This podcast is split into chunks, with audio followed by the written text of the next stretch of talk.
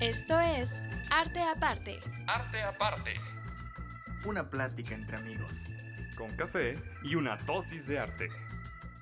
Hola, hola, hola, bienvenidos sean de nuevo a Arte Aparte, su podcast donde nos dedicamos a analizar y pues no sé qué más, eh, nerdear sobre las obras de arte y los artistas preferidos de todas las épocas posibles. El día de hoy me acompaña Alessandro, que está aquí acompañándome como todos los días para discutir.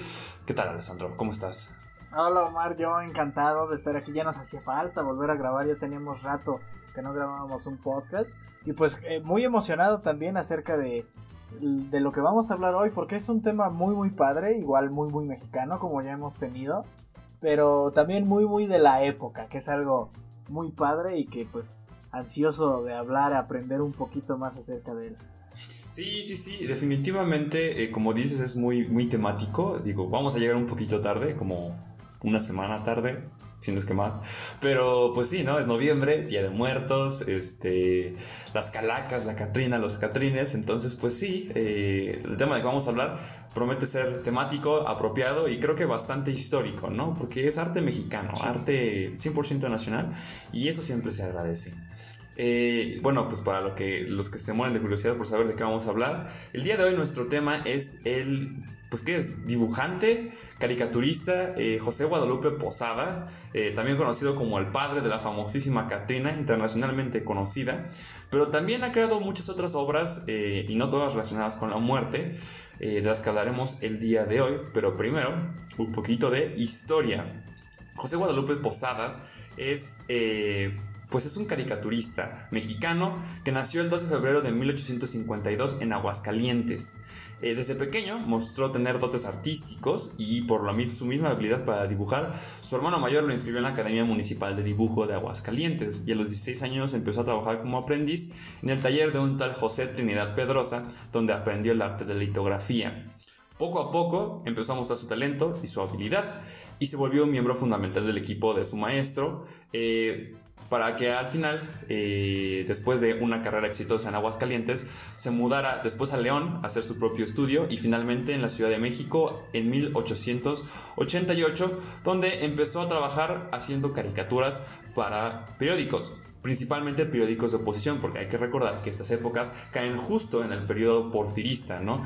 Eh, Porfirio Díaz en ese entonces estaba como el gran dictador de México y José Guadalupe Posadas empezó a colaborar con eh, periódicos de oposición, principalmente haciendo caricaturas satíricas, poniéndolo firmemente en el territorio del caricaturista político, lo cual pues lo vuelve uno de los ejemplos más representativos de la época y pues de la historia, ¿no? Porque es en esa época donde la, la, caricatura política empieza a cobrar fuerza y José Guadalupe Posadas estuvo justo en el ojo del huracán en la Ciudad de México de literalmente en la mitad del periodo de Porfirio Díaz, poco antes de la revolución.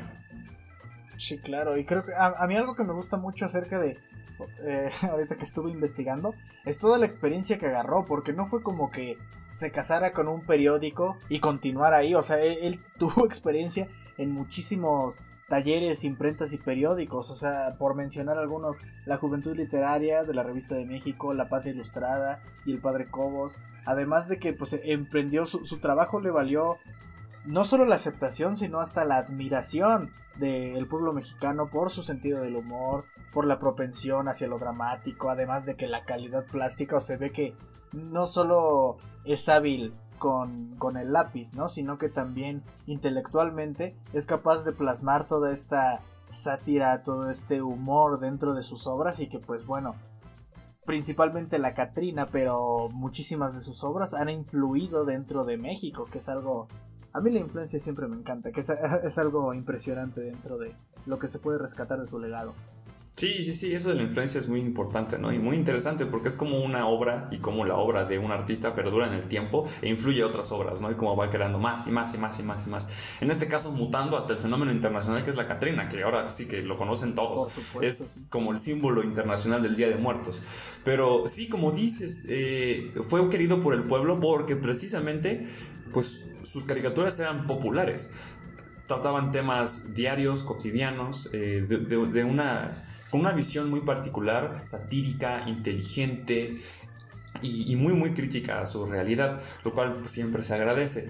Eh, pues sí, ahora sí que hablando un poquito más de la Catrina, es curioso cómo la Catrina empieza a desarrollarse a partir de estas caricaturas populares que le empieza a hacer, porque hay que recordar que en esa época la tasa de analfabetismo en México era altísima. El que sabía leer era muy eh, era un espécimen raro, ¿no? Solo la gente rica y adinerada que podía pagarse educación podía leer. El resto del pueblo como pudiera. Entonces, la caricatura toma fuerza en estas épocas porque es una manera de comunicar a través de imágenes y las imágenes todos la comprenden.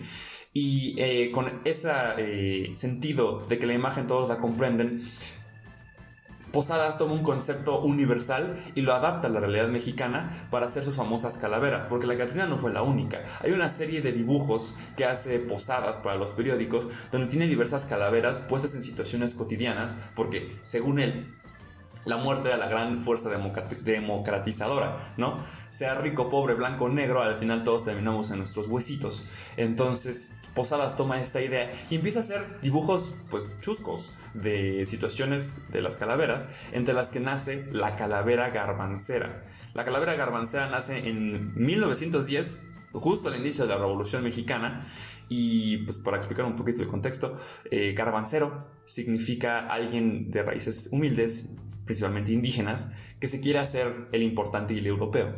Entonces tenemos a la calavera garbancera que está desnuda completamente, excepto por su eh, sombrero de plumas muy a la europea.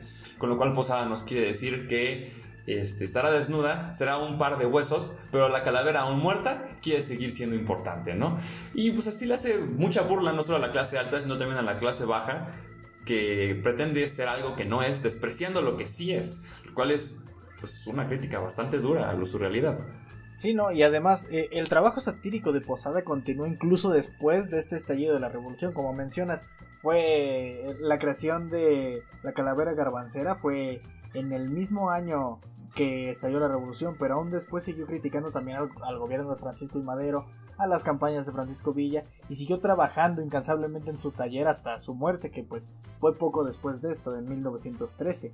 Pero no, no, no cabe duda que la influencia, no solo dentro de México, como mencionaba, sino se se ha vuelto un ícono de esta festividad mexicana al grado de que Hoy en día es difícil pensar en el Día de Muertos sin que inmediatamente en la mente te venga la imagen de la, de la Catrina.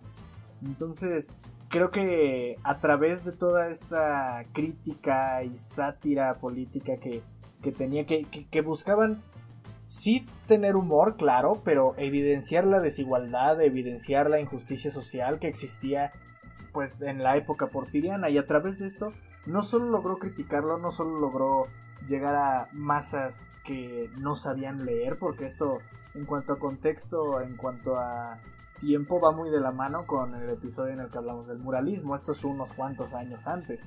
Y a través de, toda, de todos estos objetivos que claro que cumplió, también logró crearnos un imaginario colectivo dentro de la cultura mexicana.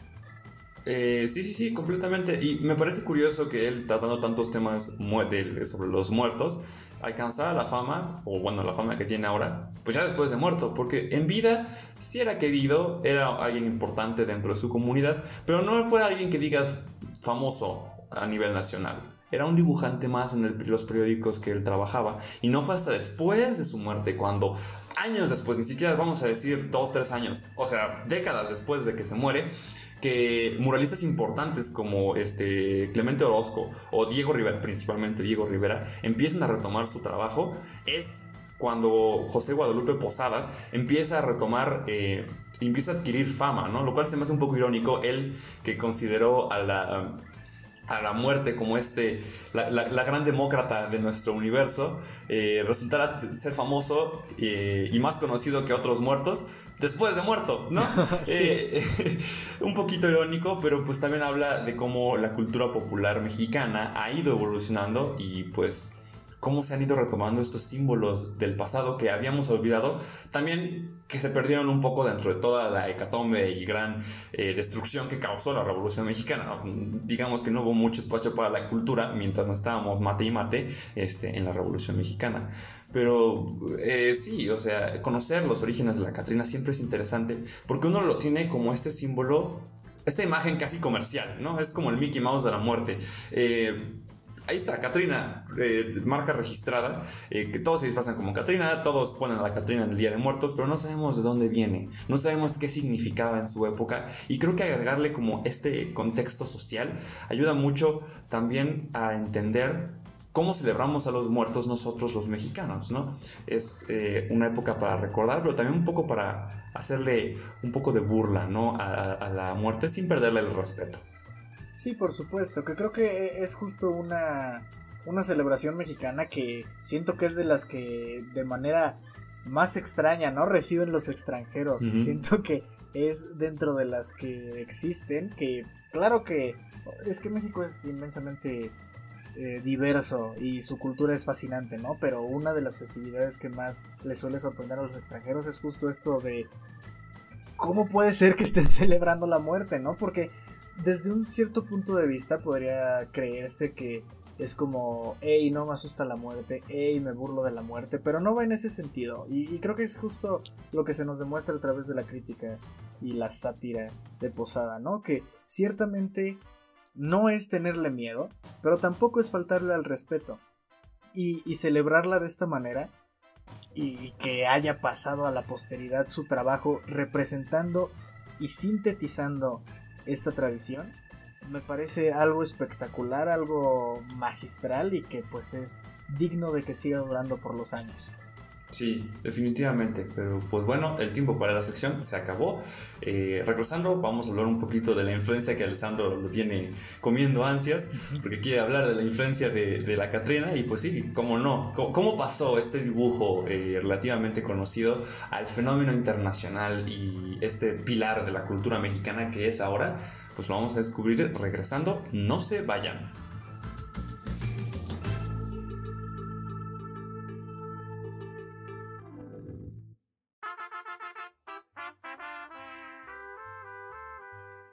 Y estamos de regreso aquí en Arte Aparte para hablar un poquito más acerca de José Guadalupe Posada. Porque nos hemos centrado bastante en este.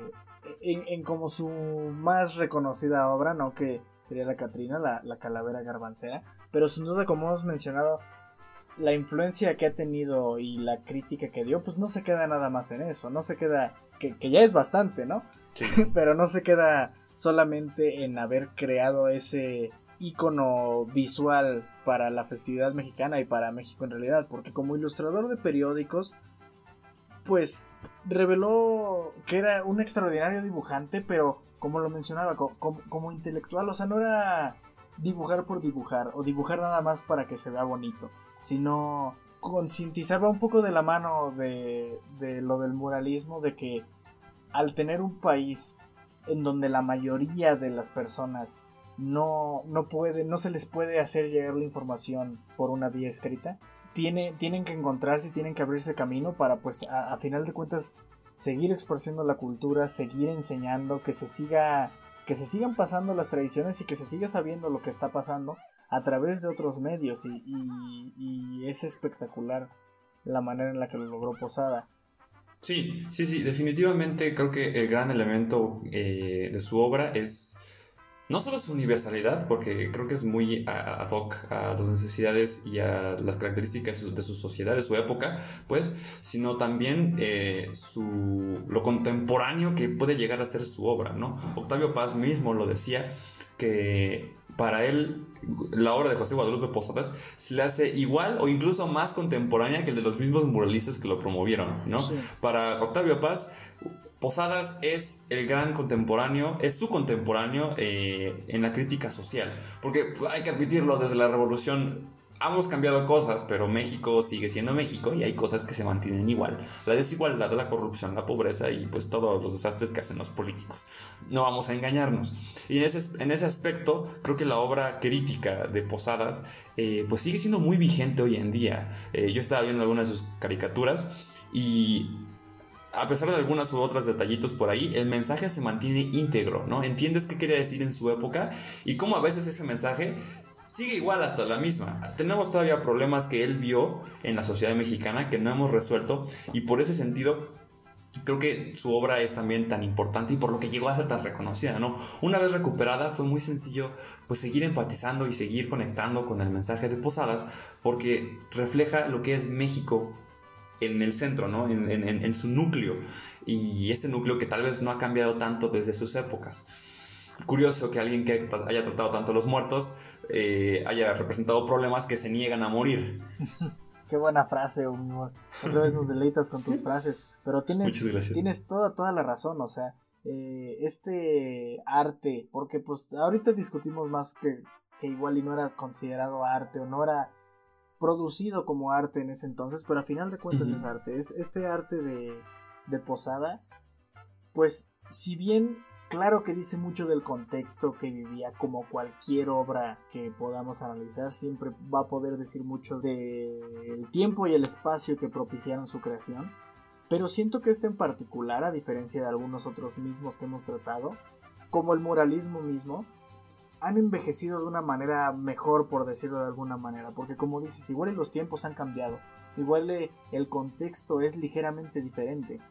Pero a final de cuentas, estos problemas que retrataba siguen siendo los mismos, adaptados a nuestro tiempo, pero siguen siendo los mismos. Y a final de cuentas, los problemas que sintetizan de muy buena manera y de una manera muy clara de entender sus caricaturas, pues siguen siendo aplicables al México que estamos viviendo hoy.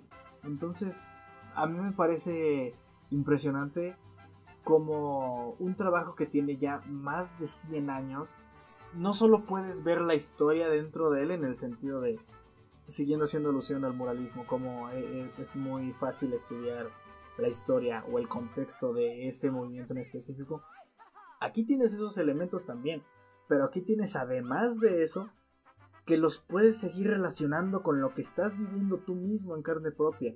Entonces creo que es algo de valor que se le agrega bastante al trabajo de Posada. Sí, sí, sí, exacto. Por ejemplo, ahorita estaba viendo otra vez caricaturas y aquí hay una de donde están dos calaveritas borrachas, compadres, abrazándose y tomándose un tequila.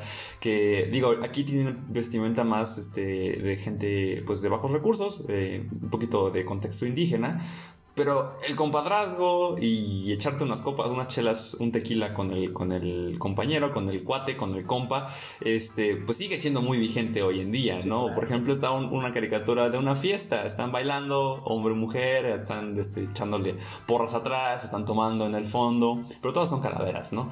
Al final, la muerte no, no abandona eh, sus, sus obras, es más como un memento mori. Eh, gráfico, ¿no? Recuerda que vas a morir, pero disfruta mientras vives. E incluso después de muerto, puedes seguir disfrutando. Pero pues sí, eh, de aquí salto un poco eh, al muralismo que ha estado mencionando. Y es que sí, la obra de Posada se recupera, es recuperada principalmente por José Clemente Orozco y por Diego Rivera, que lo redescubren y empiezan a utilizarlo en sus obras y lo empiezan a promocionar también como un contemporáneo. Eh, igual que Paz, ellos decían que era su contemporáneo y pues dado el contexto del muralismo mexicano, del que ya hablamos, vayan a escuchar ese episodio, este, lo utilizan las obras de Posada como una referencia de cómo educar y cómo ilustrar la realidad a partir de la imagen. ¿no? Y es muy claro que hay una preferencia eh, muy marcada de Diego Rivera eh, más que de Clemente Orozco, porque Diego Rivera lo admiraba muchísimo y lo utilizó de una manera muy, muy poderosa en pues, su mural más famoso, que es, si mal no recuerdo, siempre se me olvida el título, es eh, Sueño de una tarde dominical en la Alameda Central, ¿no? Algo así se llamaba. Es ese mural donde están todos los personajes presentes y pasados de la historia de México en la Alameda Central En el centro está pues él, Diego Rivera de, niño, acompañado por Frida Kahlo, por Posadas y por la Catrina, ¿no? Además la Catrina, eh, estando vestida de, creo que completamente de blanco, eh, y tiene como a modo de bufanda una serpiente emplumada en el cuello muy representativo ya del papel que empezaba a adquirir la Catrina en esas épocas, ¿no? Porque era antes la calavera garbancera, un símbolo de que este, aquel que intenta pretender lo que no es, pero al final la muerte va a terminar descubriéndolo como un falsante, a este símbolo de la eh, del, pues, de lo que es México, ¿no? Porque es no solo una conjunción de los elementos del Día de Muertos, de los elementos europeos de nuestra cultura con su vestimenta, sino también de los elementos prehispánicos con esta bufanda de Quetzalcoatl, que la hace un símbolo ya muy mexicano. Es gracias yo creo que a Diego Rivera que le dimos este contexto de la Catrina mexicana, eh, pues a, la figura de la calavera garbancera, más que lo que en su época logró darle posada. Sí, no, y aparte, a, a, través de cómo ha sido y está siendo retratada a través de los años, pues se puede ver no solo esta, por decirlo de alguna manera, evolución del personaje, sino el significado que se le va añadiendo. O sea, si de por sí ya tiene mucho significado, ya ha tenido mucho significado y desde un inicio ha tenido como esta muy presente identidad mexicana, cómo se le va agregando más simbolismo, se le va agregando más significado y aunque no pareciera posible, todavía va teniendo más elementos de esta identidad de, la cultura mexicana. Sí, sí, sí. Poco a poco uno va eh, descubriendo en la Catrina más elementos que la hacen mexicana. Y creo que la Catrina además es muy flexible, ¿no? Podemos cambiar su significado eh, para adecuarse a lo que estamos viendo en la época. Y creo que eso es también un gran elemento que le aportó Posada.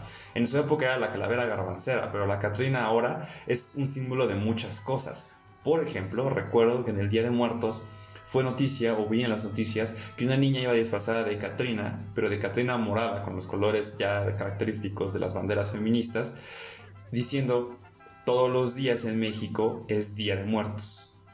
La Catrina también pasa a ser un elemento de representación de los problemas sociales, más allá de la desigualdad eh, que mostraba en su forma original como la calavera garbancera.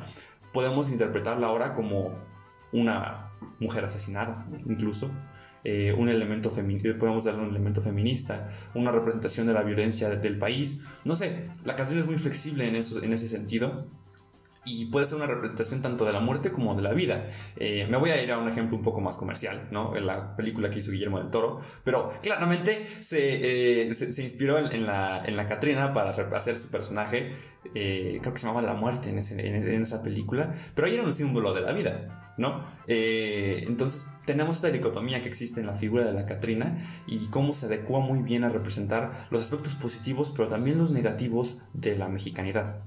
Sí, y fíjate, no, lo había pensado, pero ahorita que lo mencionas, tienes completamente la razón y todo el sentido. Eh, eh, es un, es un elemento iconográfico que puede ser muy versátil y que sin estarle estirando de más o que quede forzado, o sea, se ve claramente la relación que se le puede dar para hacer críticas o hacer una simple alusión hacia diferentes temas, hacia diferentes situaciones o contextos y que pues sigue aplicándose tal cual es, sigue respetando todo lo que pues es en sí la Catrina y se le puede dotar de estas connotaciones y denotaciones eh, más específicas, que creo que es algo, algo impresionante, ¿no? No lo había pensado hasta ahorita que nos lo comentaste.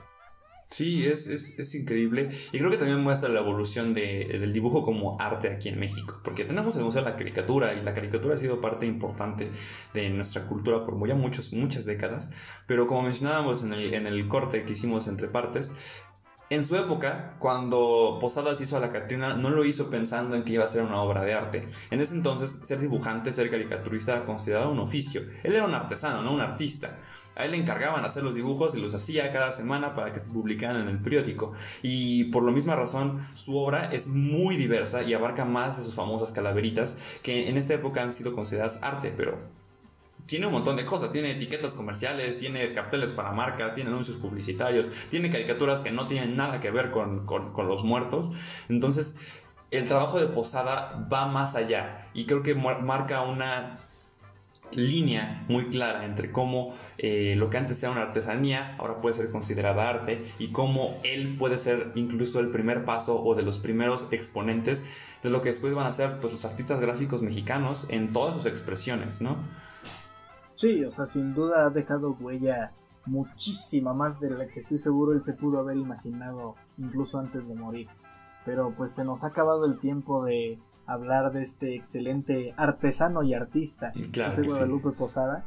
Pero esperamos que les haya gustado mucho el episodio, que, que los haya invitado también a investigar un poco más y a ver un poco más acerca de toda su obra. Nosotros nos despedimos y no se olviden de seguirnos en nuestras redes sociales, nos pueden encontrar como arteaparte.sem y pues los esperamos en el siguiente episodio de Arte Aparte. Coman mucho pan de muerto y cuídense, que está la cosa que arde.